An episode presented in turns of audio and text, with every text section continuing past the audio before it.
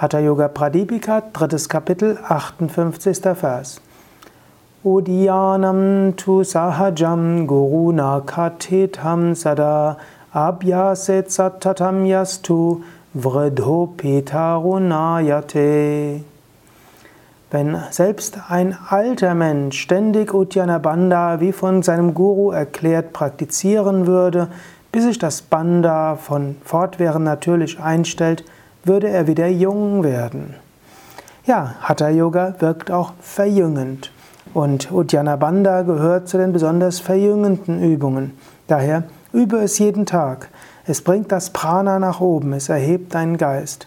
Ja, und das die physische Übung des Uddiyana Bandha, die, ich ja die letzten Male erklärt hatte, die du auch in unseren Yoga Vidya Seiten überall erklärt bekommst. Wir haben Videos über Uddiyana Bandha, Internetseiten darüber. Es gibt im Wikipedia etwas, also unserem Yoga Wiki etwas. Du kannst schauen unter UDDHIYANA und neues Wort Bandha, B-A-N-D-H-A oder auch UDDI Y-A-N-A und neues Wort Banda. Es gibt beide Schreibweisen auf unseren Seiten, hm, obgleich die ohne H die korrektere ist. Dort findest du Videos und Audios und andere Anleitungen. Also die physische Übung des Uddiyana Bandha mindestens morgens mindestens drei Runden, gefolgt von drei Runden Agnisara und du wirst dich jünger fühlen, du hast neues Prana. Aber es geht nicht nur um die physische Ausübung sondern es geht eben darum, erhebe deinen Geist immer wieder. Auch darüber habe ich an die letzten Male gesprochen. Lass dich nicht unterkriegen, werde nicht träge, werde, verliere nicht den Mut, sage nicht, ja, das kann ich nicht mehr, ich bin zu alt oder wenn ich noch jünger wäre, dann ja.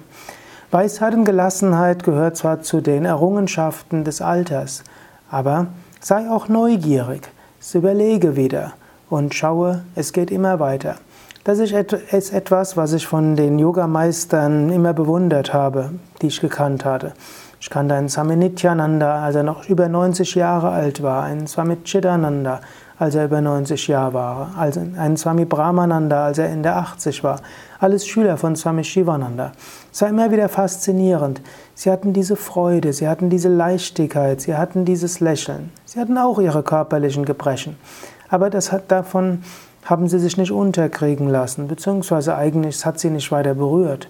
Ihr Geist ist immer wieder nach oben gegangen. Er hat sich zu Gott gerichtet, er war neugierig, auf was geschieht. Er hat sich auch um die Menschen gekümmert, die um ihn herum waren. Daher mein Tipp wäre, hm, erhebe deinen Geist immer wieder. Letztlich, wenn du dich immer wieder mit deinem Geist hinunter begibst in das Reich der Depression und der Hoffnungslosigkeit, der Traurigkeit, der Enttäuschung und der Ohnmacht, dann wirst du nicht weiterkommen. Erhebe deinen Geist immer wieder, immer wieder von neuem und freue dich daran.